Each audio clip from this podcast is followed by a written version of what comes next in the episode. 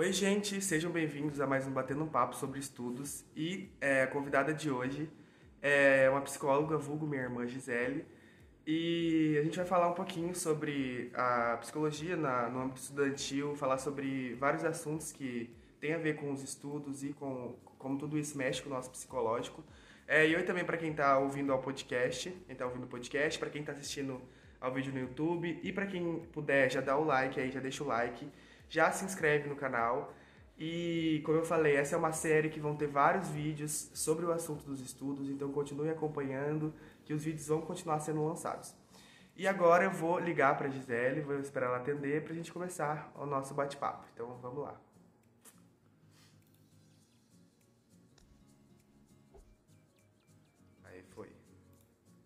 Agora já está gravando. Hoje pode se apresentar, falar todas as coisas, seu nome, tudo que você quiser aí para se apresentar. Ok. Boa tarde a todos. Meu nome é Gisele, eu sou psicóloga formada pela Unifil de Londrina em 2008. Estou há 12 anos no mercado de trabalho. A minha atuação maior de experiência na área social, saúde né, e clínica. Dentro da saúde pública, eu atuo há mais de 10 anos e na área escolar também. Então a gente já viu um pouco de tudo aí, né? A gente já consegue abranger e ter uma experiência muito vasta em todas as situações. Isso é muito vantajoso. E acaba trazendo uma experiência é, de um para outro, a gente vai trabalhando e trazendo experiências para poder é, dar continuidade ao trabalho. É, como, é que, como você falou aí, é, falando um pouquinho sobre a área estudantil, é, você já atendeu a vários alunos e os alunos que você já atendeu, o que, que eles mais relatam para você? A, a questão até da minha experiência na área escolar, que eu falo assim, de trabalho, é até na área da educação infantil. Então é mais com avaliações, né, intelectuais e trabalho de processo de aprendizagem. A questão mais dessa área da, da, da, parte estudantil que você coloca no sentido da adolescência, aí já é, é, mais na área clínica mesmo, na área da saúde. Que geralmente se vem com outras queixas, né? Que eu sempre falo que a queixa é a ponta do iceberg. E a, a, as queixas que geralmente os pais querem que sejam atendidos pela rebeldia, pelas mudanças de comportamento, e que tudo vai gerando, que, que é o, a, a, o que você vai canalizar ali são nada mais é do que as ansiedades vividas durante todo esse processo de mudança, né, que a adolescência traz. E daí durante todo o processo terapêutico a gente sempre acaba caindo ali. É difícil os casos que não caem. E que nem eu falei, eu deixei as perguntas lá no Instagram e já respondendo as primeiras perguntas falando sobre ansiedade. É, o que, que, você acha que os estudantes, ainda mais nesse momento que é muito complicado, o que, que você acha que eles podem fazer para tentar amenizar essa ansiedade toda? Então, quando a gente fala sobre, né, a, a, primeiro para a gente poder falar como que a gente pode proceder, a gente precisa entender também por que, que esse processo de ansiedade ocorre, né? A, a ansiedade, ela, ela, eu falo que ela caminha muito junto com a, com a angústia, né? São sentimentos que estão muito ligados ao outro. Durante o processo de adolescência, é como se fosse um ápice dela, porque é um processo de transição, aonde vocês estão deixando de ser crianças para poder entrar na vida adulta, né? É onde os pais deixam de ser super-heróis, né? E começam a ser os vilões, porque vocês começam a racionalizar as coisas, vocês começam a entender o certo do errado, vocês começam a aprender a discutir. E isso dentro da casa é justamente a escola de vocês, né? É dentro de casa que vocês aprendem. Quando vocês aprendem a. Eu falo discutir, gente, não é brigar, né? Não é, não é isso. Mas o discutir é o argumentar. Vocês precisam aprender isso com os pais de vocês, com a família de vocês. Porque quando isso não, não é aprendido no núcleo familiar, ele vai estourar no âmbito profissional. Ou ele vai ser aquela pessoa rebelde, que ele é o dono da razão, ele pode tudo, ele quer tudo, quando ele não é ensinado os limites né, dentro de casa. Ou ele vai ser aquela pessoa totalmente submissa no ambiente de trabalho né, que as pessoas falam, ele vai obedecer, vai falar, ele vai obedecer. Então, nesse processo de adolescência, vocês estão aprendendo a que tribo que vocês pertencem. A, que tipo de. É, é, são várias escolhas, né? Porque antes vocês gostavam das músicas que os pais colocavam, né? Hoje, na adolescência, vocês precisam saber quais as que vocês gostam. É como se é uma autoafirmação o tempo todo. E como é, é, é, tudo é uma mudança, é óbvio que vai gerar uma ansiedade. Porque o que é a ansiedade? É o medo do futuro. É o medo do que vai ser o futuro, do que vai acontecer, do que está por acontecer. Então, se isso já é um sintoma normal dentro da adolescência, pelo por esse processo de que as escolhas que vocês vão fazer nesse período vão é, definir o que vocês vão ser pro resto da vida, que isso é o que causa mais ansiedade em vocês, é como se essa escolha que eu vou fazer vai definir o resto da minha vida. Então é por isso que isso gera muito, muito mais. É quanto que eu vou ganhar, se eu vou conseguir prover minha família.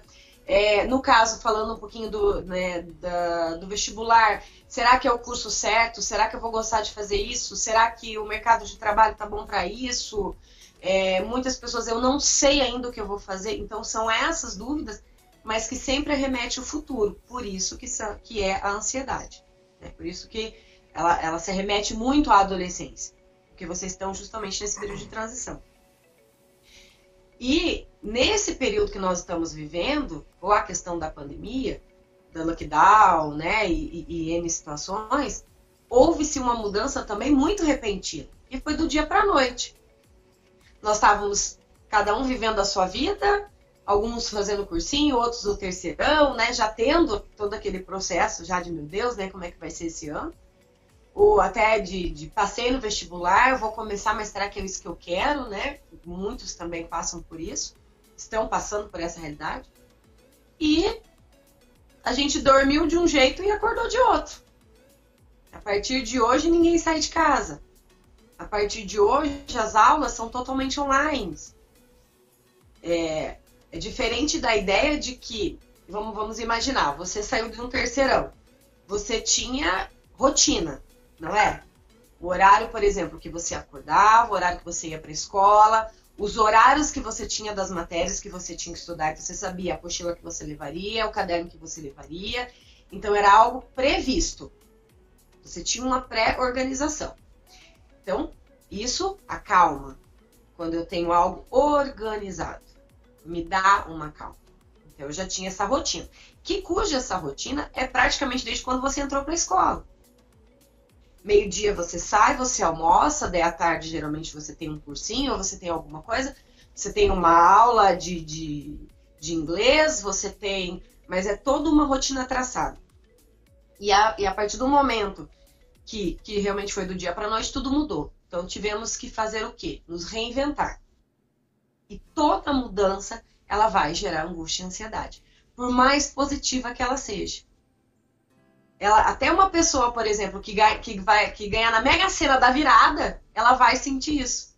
Você vai falar assim pra mim, meu Deus, mas ela ganhou na mega da virada, ela tá milionária. Como ela vai sentir isso? Porque é algo que foi uma mudança radical e é do dia pra noite. Como que ela vai proceder? O que, que ela vai fazer? É, quem vão ser as pessoas que vão ficar do lado dela? É, ela vai continuar morando ali, ela vai para fora, ela vai investir aonde, ela vai contar que ela ganhou esse prêmio. Então, tudo isso, é, toda, a, toda essa mudança é que gera a ansiedade. Então, agora você imagine, o adolescente ele já está nesse processo, porque ele já está no processo de mudança de vida, né? É, sexualidade, é, virgindade, então tá tudo, tá tudo nesse bolo. E daí, é, escolha profissional e essa, e essa mudança. Vamos imaginar algumas, algumas, alguns déficits também. Imagine uma pessoa que tem o déficit de atenção, nesse período, tendo que estudar por teleconferência. A dificuldade dela. Então, tudo isso vai aumentando todo esse processo de ansiedade. E em relação ao desânimo, porque recebi uma pergunta sobre desânimo, que essa ansiedade também, agora nesse momento que a gente está passando na quarentena, tem causado muito desânimo em muita gente. Então, o que, que você acha que os estudantes, no caso, têm que fazer para lidar, tentar lidar com isso? Porque o desânimo nada mais é do que o cansaço mental. Porque a ansiedade faz com que o teu cérebro trabalhe muito. Eu, ó, eu falo, eu sempre dou essa, essa analogia. Você imagine um carro a 400 km por hora. Ele consegue ver curva? Ele consegue ver lombada? Ele consegue ler placa? Não. O acidente aí tá na certa, né? É a mesma coisa que acontece com o nosso cérebro. Então, a, a, o indivíduo ele consegue pensar em mil e uma coisa e ele não consegue fechar nenhum raciocínio. E ele vai, vai, vai, ele pensa, pensa, pensa. Então isso vai causar o esgotamento. E é por isso que vem esse desânimo, esse cansaço. E a falta de, e a falta de organização mesmo. Então, a primeira coisa que a gente precisa trabalhar, quando você fala, principalmente da, na área da psicologia comportamental, quando você fala em modelagem, a gente está se remodelando. Então, eu preciso entender de imediato como que é a minha vida hoje, né? Não é como eu era, já passou. Eu não estou nessa. Isso aí vai voltar um dia? Ninguém sabe. Mesmo que tudo volte a funcionar, vai ser diferente porque as nossas experiências de vida durante esse período de pandemia, que daí é no caso da nossa subjetividade, vai ser afetada de quando tudo voltar. Então, mas eu tenho que pensar no hoje. Como que eu estou vivendo hoje? Então eu vou remodelar. Eu preciso trabalhar com organização, eu preciso me organizar dentro do espaço e tempo que eu tenho. Eu tenho internet em casa, meu computador é legal. Uma coisa, a geração de vocês é muito virtual né? Vocês têm essa facilidade com essa ferramenta. Então, eu vou me organizar. Meus horários de aula eram, eram esses horários. É, então, eu vou fazer os mesmos horários de estudo. Ai, mas nesse frio é tão gostoso dormir. Não tem problema. Olha, agora eu posso dormir, mas eu também não posso tirar as, eu não posso tirar as minhas quatro horas de estudo. Eu posso modificar. Eu vou fazer a tentativa de uma semana fazer de tal jeito. Vou ver, vou fazer um teste. Ah, eu gostei assim. Não, eu não gostei. Posso mudar. Né? Porque nada também precisa ser tão radical. Eu posso também fazer essa mudança. Atividade física é muito importante. Eu sei que hoje em alguns lugares as academias não estão funcionando, né? Mas eu posso fazer uma caminhada, eu posso andar de bicicleta, desde que isso também esteja dentro da rotina. Entende? Tem que ser todos os dias no mesmo horário. Então eu vou, eu vou fazer uma caminhada. É, eu não sei, a, a, a em Bandeirantes tem, tem pista, né? No, no, por exemplo, eu vou em tal lugar, vou no, tem o parque, né? Ali perto, né? Ali no centro. Vou fazer exercício eu não sei se o parque... mesmo, tanto de vídeo que tem no YouTube para fazer exercício tem, em casa. Tem, Ainda mais para as pessoas que estão meio piradas com isso, que não querem sair, acho que é até bom, né? Quanto menos é, sair de casa, tem melhor. Essa, tem essas que preferem, que tem medo de sair de casa que preferem fazer em casa. Mas assim, dê preferência então para fazer no quintal, né? Coloca o celular lá, põe um, um colchonete, abaixa os vídeos que tem. Tem alguns aplicativos muito interessantes, tipo Netflix, que só que é só de, só de exercícios. Mas o que você precisa manter é rotina. Ah, eu não quero fazer exercício em casa, Gisele, porque eu não aguento mais ficar em casa. É uma outra coisa. Hoje eu tô em casa com meu pai e com a minha mãe também o dia todo. Com meu irmão mais novo, que tá tendo um barulho que eu não era habituado, né? Tá tendo uma convivência que eu não é, que eu não era acostumada a conviver. Porque cada um tinha, cada um tem seu horário, cada um tem a sua vida. Ah, a gente se encontrava depois das oito da noite. Era um boa noite, daí como é que foi o seu dia, malemar no almoço, engolia a comida, porque cada um também tinha que voltar a trabalhar. Hoje a gente também tá aprendendo que existem outras pessoas no nosso mundo. Então, há discussões em casa, né? É, mãe, às vezes, né? Que, tipo, eu falo que mãe não pode ver a gente sentado, né? Não tá fazendo nada, vai fazer alguma coisa, né? Vai lavar uma louça, a casa tá impecável, né? Mas vai pedir alguma coisa, né? Porque é coisa de mãe, é coisa de pai. Por isso que, se você tem uma rotina programada, você pode apresentar isso para os seus pais entendeu? Quais são os meus horários de estudo?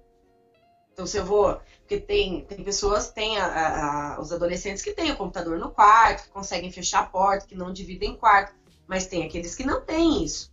Que o computador vai ficar na sala, ou então que divide o quarto com o irmão, né? Que o irmão também estuda. Então vocês vão ter que fazer, vão ter que fazer essas divisões. Por isso que a rotina é muito importante, porque quando eu faço a minha rotina e eu apresento, as pessoas vão conseguir respeitar também. Do que se eu fico aleatório, eu estudo a hora que eu quero, ou vou esperar a vontade vir. Você, vamos fazer uma pergunta pessoal, Roberto. Todos os dias que você acordava cedo para ir para a escola, você estava morrendo de vontade de estudar? Aliás, era bem o contrário, né? Quase nunca estava com vontade de estudar. Então, então, você imagine se você colocando isso na sua casa, você vai esperar essa vontade vir? Não dá, né? Não, não dá. Então é por isso da organização, porque quando você se organiza, você consegue se policiar no sentido do mesmo horário de aula, das mesmas citações e das mesmas organizações. Eu acho que também vem uma, uma, uma autocobrança muito grande com tudo isso, esse negócio de rotina, de não ter uma rotina certa, mas tentar fazer. A autocobrança vem, para algumas pessoas, vem muito exagerada. Teve uma pergunta também uhum. perguntando sobre é, como uma pessoa que se cobra muito e além disso tem problema psicológico, que, que essa pessoa deve fazer nesse caso? Que seja procurar ajuda, ver como é que ela vai resolver, lidar com essa autocobrança. Ela precisa ir muito, porque se ela já tem um problema psicológico, ela não pode estar sem acompanhamento. Uhum. Ela necessita do acompanhamento, é primordial isso. Porque aquilo que eu falei, às vezes a própria patologia que ela carrega prejudica muito ela nesse, nesse sentido. A questão do déficit de atenção. É. A pessoa ela já tem, ela já tem um déficit e ainda vai ter que trabalhar com, com toda essa mudança né, que causa uma angústia muito grande. Então, ela vai ter que ter um acompanhamento, ela vai ter que ter uma ajuda nesse sentido, até o próprio terapeuta dela, auxiliar nessa questão da, da, da, tabela de rotina dela, porque já provavelmente, se ela já tem um problema psicológico, é porque ela também já faz acompanhamento, essa pessoa já conhece o histórico dela, então já vai poder auxiliar melhor ainda, né? No caso, quando eu faço isso com os meus pacientes, eu já conheço a rotina deles, né? Então eu não, não é no, no, no primeiro atendimento que eu já vou bolar uma rotina para ele. Porque é como se eu estivesse ordenando algo sobre a minha perspectiva de vida. E eu preciso fazer algo sobre a perspectiva de vida dele para que ele consiga cumprir. Porque nos motiva a conseguir. Né? Quando a gente consegue, a gente se sente motivado. Então, após um tempo, quando eu começo já a entender um pouco da rotina dele, entender um pouco, principalmente, né, quando a, da, da, própria sabotagem, né, que o indivíduo se sabota, quais são, quais são os momentos de pico de sabotagem. Daí, juntos, a gente vai montar essa tabela organizacional. Uhum. E, e, sobre insegurança também, essa insegurança de, de achar, que traz essa ansiedade também, essa angústia de, de achar que você não é capaz, que você não vai conseguir. Como é que eh, o estudante pode lidar com isso? Eu acho que essa tem a insegurança ela está muito relacionada ao convívio familiar também, né? Porque ela está baseada na ela tá, ela é muito da base. Como que esse indivíduo foi criado? Quando ele é, é ele é motivado desde pequeno, né? Ele é orientado desde pequeno. Ele é um ser humano mais mais autoconfiante, né? E se isso não tem muito dentro da casa dele, ele vai, ele vai carregar isso não só nesse período, mas durante todo o período da vida dele. Por isso que a terapia é tão importante nesse sentido, para a gente poder identificar. Porque esse período que vocês estão vivendo, é normal vocês estarem sentindo tudo isso. É normal. Mas o grau desse sentimento vai fazer a diferença entre o padrão de normalidade e o patológico, onde eu preciso ser assistido. Né? Eu, eu considero que todos necessitem, mas dependendo do grau né? Cada grau você vai ter um atendimento semanal, quinzenal ou duas, três vezes na semana, depende da necessidade do indivíduo. Mas os pais também muitas vezes precisam ser orientados, precisam ser ouvidos. Mas é, em alguns momentos, às vezes, Roberto, é, quando você se cobra muito, porque você se sente cobrado, né? Ah, porque o seu pai te cobra, porque a sua mãe te cobra, porque né? Vamos falar, você, você tem irmãs mais velhas, né? É, que as, os irmãos já estão todos formados, cada um com a sua vida, com a sua carreira. É, e também existe uma cobrança, né? Então, você tem pai, você tem mãe, você tem irmãs, né? Você tem tias ali que cobram e, não é só a tua realidade. Eu acho que isso é muito importante também, você não se sentir sozinho com relação a isso. Você saber que outros estão passando a mesma coisa que você. Mas quando você sente essa cobrança deles, se coloque no lugar deles. Acho que a empatia ajuda muito a você entender o porquê. Porque às vezes você se coloca assim, meu Deus, mas eu faço tudo, por que, que eles estão me cobrando? Por que eles estão me cobrando? Por que, por que, que isso? Por que, que isso? Então, assim, será que eu não sou capaz? Mas eu faço tudo certo e nada tá bom, nada tá bom. E aí é onde você se desmotiva. Quando você se coloca no lugar do pai ou de uma mãe, enquanto pai e enquanto mãe, você consegue ter uma, uma visão deles para o mundo. Por quê? A vida deles é de muito mais experiências do que a nossa. Não é? Então, quando eles às vezes cobram, é porque eles conseguem enxergar em cada filho um potencial que nem vocês mesmos estão enxergando. Então, a cobrança não é algo ruim. A cobrança é algo muito bom. Quando você consegue olhar pelos olhos deles. A empatia ajuda nisso. Então, se a minha mãe me cobra, um exemplo, eu quero, porque ela acha que, eu, é, que ela quer que eu faça uma engenharia, porque isso, mas ai meu Deus, será? Eu acho que eu não consigo. Mas se ela tá me cobrando tanto é porque ela, ela vê esse potencial em mim. Olha que legal, né? Senão eu, não, eu sou capaz, por mais que eu tô tendo essa dificuldade de enxergar isso, mas a minha mãe tá, meu pai tá, meus irmãos estão.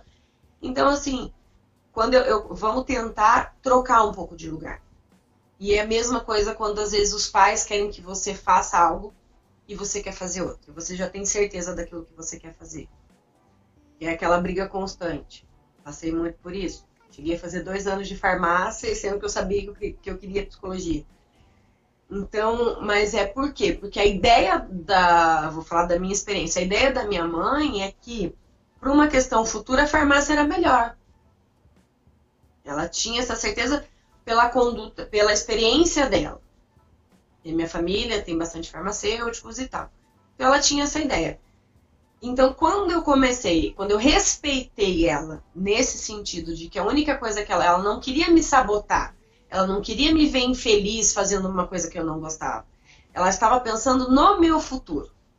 Daí eu consegui racionalizar melhor e ter uma conversa com ela. Porque era uma briga de força. Eu não quero, eu mando. Eu não quero, eu mando. E daí eu consegui conversar com ela. Não é que eu entendia a posição dela, daí eu consegui entender, e daí eu expliquei para ela qual era a minha posição. Qual que era também a posição? Poderia ser uma profissão que poderia ganhar dinheiro, óbvio, né? Ter uma farmácia, tudo e só que eu não seria feliz naquela profissão e eu não exerceria essa profissão com competência. Então, isso me daria lucro? Por um não. pouco período, pouco espaço de tempo, de repente até assim, mas não se, não se prorrogaria. Agora, eu fazendo uma coisa que eu goste, a gente se incentiva, a gente se motiva. Né? Tanto que eu trabalho, não vamos falar agora no lockdown, mas eu trabalho, das, eu começo às 8 da manhã e eu vou até 8, 9 horas da noite todos os dias. Eu trabalho em três cidades diferentes. De manhã eu tô numa cidade, à tarde eu tô na outra e à noite eu tô na outra.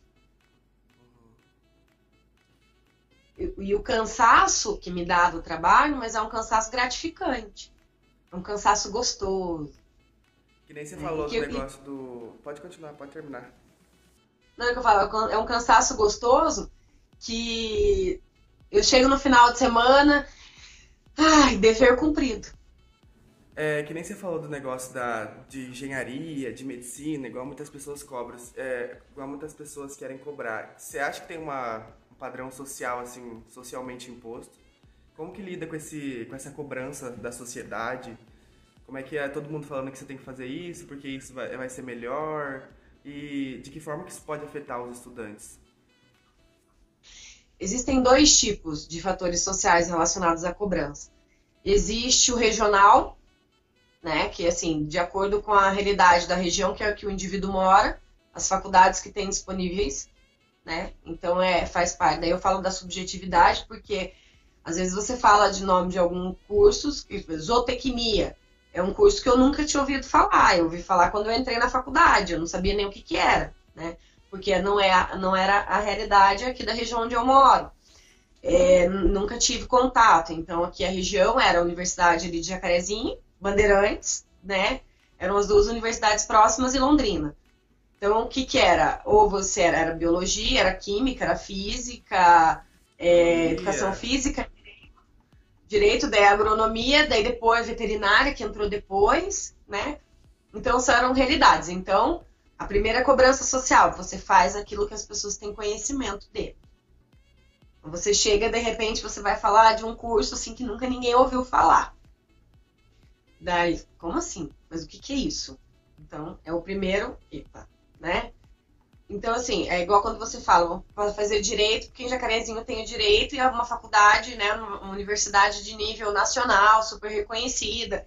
Então, não é apenas escolher o curso por você, e também escolher qual universidade que você tem que fazer. Né? Tem essas cobranças. E tem a cobrança financeira, do status financeiro. Que, ah, mas se você fizer esse curso, você vai ganhar muita grana, vai ganhar muito dinheiro. Então vamos pensar assim: ah, eu vou fazer medicina, porque medicina ganha dinheiro. Não, quem ganha dinheiro é quem trabalha. Qualquer pessoa vai ganhar dinheiro se ela trabalhar. Não importa qual é a área que ela vai exercer. Ah, mas a medicina tem todo um status, né? Doutor. Existe esse status da medicina. Mas adianta, por exemplo, eu fazer medicina sendo que eu não posso ver corte, eu não posso ver sangue? Que tipo de médica seria eu? Ah, mas daí meu desejo era até pela psiquiatria mesmo, né? Até pensando na época da minha formação. Mas eu não teria que passar pela faculdade, eu não teria que passar pela residência? Então, eu, a gente precisa pensar nisso também. Ai, mas eu queria, gostaria que meu filho. Porque também tem muito assim, ou quer que seja a mesma coisa, então, somos uma família de advogados, então meu filho tem que ser advogado. Não somos família de médicos, tem que ser médico. Ou tem que ser completamente o oposto, porque aquele indivíduo já é frustrado na profissão dele. Não quer que o filho seja. Dele não quer, não quer que o filho seja. Porque ele tem certeza que o filho também vai ser frustrado. Só que ele não consegue perceber que ele é frustrado muitas vezes porque ele também fez errado. Ele não foi pela escolha dele. Uhum. Ele foi pela escolha de outro. E, e cada um também tem um tempo de maturação com relação a isso, Roberto. Tem pessoas que com 15 anos já tem noção do que quer, já pesquisa, já tem uma maturidade maior para isso, já, já, já busca universidade sobre o que quer fazer. Tem pessoas que não, tem pessoas que precisam de um pouco mais de tempo para poder amadurecer. A nossa idade cronológica, ela não é igual. Uhum. Como que você acha que, que as pessoas, estudantes no caso, que sejam adultos também, como você acha que eles podem escolher a profissão deles mesmo com todos esses, padrões impostos? Eu sempre eu falo que antes de eu começar qualquer tipo de orientação vocacional, a primeira coisa que eu falo para o indivíduo pensar. Você precisa pensar que você vai trabalhar com isso. No mínimo, cinco dias por semana e oito horas por dia. Como você se vê fazendo isso? É a primeira coisa que você precisa pensar com relação a qualquer profissão. Porque no mínimo é o tanto que você vai trabalhar. E daí pesquisar sobre qual é, a, qual é a área de atuação na, naquele segmento que você está querendo. Ou que você está com curiosidade. Porque, bom, a gente falou da medicina, vamos falar então a medicina. A medicina, ela tem, o campo dela é muito amplo. Tem, tem pessoas que fazem, que querem medicina ah, mas não vai, não, não vai fazer uma especialização? Não. É, ela quer, ela ama. Ela ama trabalhar como clínica geral. Essa é a identidade dela, trabalhar com a saúde da família, trabalhar em UBS, que é a minha realidade também, que a gente trabalha né, com a estratégia da saúde da família, que é um trabalho fantástico. Tem pessoas que não, que já fazem medicina porque sonham em ser cardiologistas, né? Então, porque dentro da profissão tem um leque muito grande é um, no caso da psicologia também. Eu brinco que eu falo que psicologia e o direito são as profissões mais exibidas que existem, porque a gente mete o dedo em todas as outras profissões, né? Então, uma vez até uma, uma paciente minha, ela relatou que ela tinha um desejo muito grande de fazer psicologia, mas que ela era muito tímida. E que como que ela ia dar palestras, né? Como que ela ia trabalhar, porque eu, eu, trabalho muito nessa, nessa área também, a gente trabalha muito com grupos, palestras, né? Ela falou, mas eu, tô, eu tenho muita vergonha. Eu falei, mas a psicologia não necessariamente você precisa fazer isso. É que o meu perfil é esse. Então eu busco fazer aquilo que eu amo, aquilo que eu gosto dentro da minha profissão. E daí isso acaba ficando mais gratificante ainda. Né? É, uma coisa a minha dificuldade dentro da, da profissão a parte burocrática. Né? É uma dificuldade que eu tenho que fazer? Lógico que eu tenho que fazer. Gosto de fazer? Hum, nem tanto. a gente vai. E tudo, em qualquer profissão, você vai ter isso. A, a questão de pessoal, por exemplo. Né? Você, com os pacientes, meu Deus, é uma glória trabalhar. Né? Mas a gente trabalha com a equipe também. Né? Você trabalha com outras pessoas. E nem sempre as outras pessoas pensam como você. Elas estão erradas? Não. Mas a gente tem o direito de divergir, né? E isso acaba trazendo um desgaste. Mas a culpa é da minha profissão? Não. Uhum. Eu preciso entender o que é essa profissão, preciso estudar sobre isso, sobre a área de atuação e me imaginar fazendo aquilo. Eu acho que é o principal. E você recomenda terapia para as pessoas? Tem, você já respondeu lá em cima, mas só perguntando de novo. Para quem está passando por essa fase. E outra pergunta também que eu acho que é muito importante: para quem não tem condição de bancar a terapia, essas pessoas conseguem ajuda de graça? Como que elas podem conseguir ajuda de, de um terapeuta, de um psicólogo? Olha, é de extrema importância ajuda, né? Buscar ajuda, não ter medo de pedir ajuda. As pessoas graças a Deus mudou-se muito essa questão de, tipo, ah, só vai em psicólogo quem é louco, só vai em psiquiatra quem é louco. Muitas pessoas hoje pensam muito diferente, isso é bom. É, mas busquem ajuda sim. Para quem não tem condição, o próprio Sistema Único de Saúde né, libera, tem os atendimentos que eu atendo mesmo pelo SUS.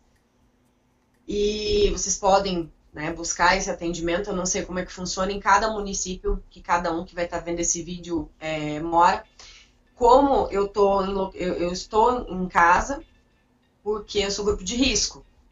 Então, os meus atendimentos estão sendo feitos né, por chamada de vídeo. Tá sendo, é, é, a questão de você reinventar, né? Aquilo que eu disse, nós estamos se reinventando. E tá dando super certo. É, a dificuldade é o atendimento infantil. O infantil a gente não consegue fazer por vídeo, né? Só que as unidades também de saúde não são liberadas para fazer isso. A clínica, sim, clínica particular mas a unidade básica de saúde não está liberada para fazer o atendimento clínico, porque é área de contaminação. Então você não pode gerar risco ao indivíduo que for até a unidade. Então não é só porque eu não estou, e tem a outra psicóloga que trabalha comigo, ela também não está fazendo, ela também está fazendo por vídeo por conta do risco de contaminação. Mas existem as clínicas particulares, existem também as clínicas escolas, né? Para os municípios que têm o curso de psicologia, existe a clínica escola. Só que nesse momento não está tendo né, os atendimentos. Eu não sei como que é a questão do estágio agora, porque às vezes esses alunos podem estar tá fazendo atendimento remoto também. Daí eu já não, não sei a realidade. Mas é só ligar na instituição, né, a Unifil tem, Londrina, a UEL tem, a, a Pitágoras tem também faculdade de psicologia. Então, e a. Meu Deus do céu a Universidade Católica, a PUC. A PUC também tem curso de psicologia. Então liguem para essas universidades e tirem informação, né? Aí vocês vão saber se estão fazendo esses atendimentos remotos ou não. E qualquer dúvida que vocês tiverem também, o Rô também pode deixar meu telefone de WhatsApp, viu, Rô? Uhum. Podem me mandar alguma dúvida que cada um tiver. E como eu estou fazendo atendimento remoto também, se quiserem fazer atendimento comigo, eu estou à disposição. E é, acho que até nas, nas, universidades que não tem curso de psicologia, aqui na UEM, por exemplo, os alunos, eles, acho que eles conseguem atendimento de graça. Tem um pessoal, uma amiga minha que, que estudava comigo, que está fazendo EMP, eles conseguem, acho que, atendimento de graça. E para quem for tentar pelo SUS, como é que como é que é? Daí tem que passar por um médico, pegar encaminhamento, para onde que leva, como é que funciona Isso. toda essa burocracia? É, o SUS ele precisa do encaminhamento porque é trabalhado com fluxograma, né? Então você precisa, esse depende muito da questão da unidade. Eu aceito, por exemplo, encaminhamento tanto do médico quanto do enfermeiro. Tem profissionais, dependendo da unidade, que só aceitam encaminhamentos médicos. Então agora nessa pandemia é importante também, ligue para a sua UBS, converse com o enfermeiro responsável pela unidade, porque dele vai poder passar qual é o protocolo da unidade. Uhum. Acho que é isso, então. Também para né? Como a gente está evitando que o indivíduo vá até a unidade básica de saúde, então às vezes esse encaminhamento pode ser feito até por telefone, daí as enfermeiras, no caso ali de Tomazina, o, o, o, paciente entra em contato, delas entram em contato comigo, me mandam, né, o nome completo, tudo, eu já ligo para o paciente, agendo, já coloco no sistema ESUS, já deixo a hora e a data marcada, e daí entro em contato com o paciente daí. E já registro no ESUS tudo. Acho que no geral sobre as perguntas é isso. E por último, é, eu queria que você desse, falasse uma frase que você gosta, não sei, alguma.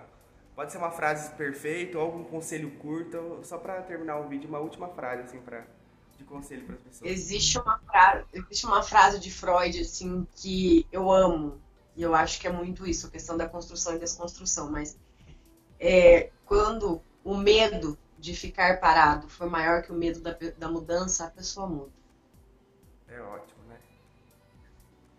Eu, eu tenho isso como filosofia de vida.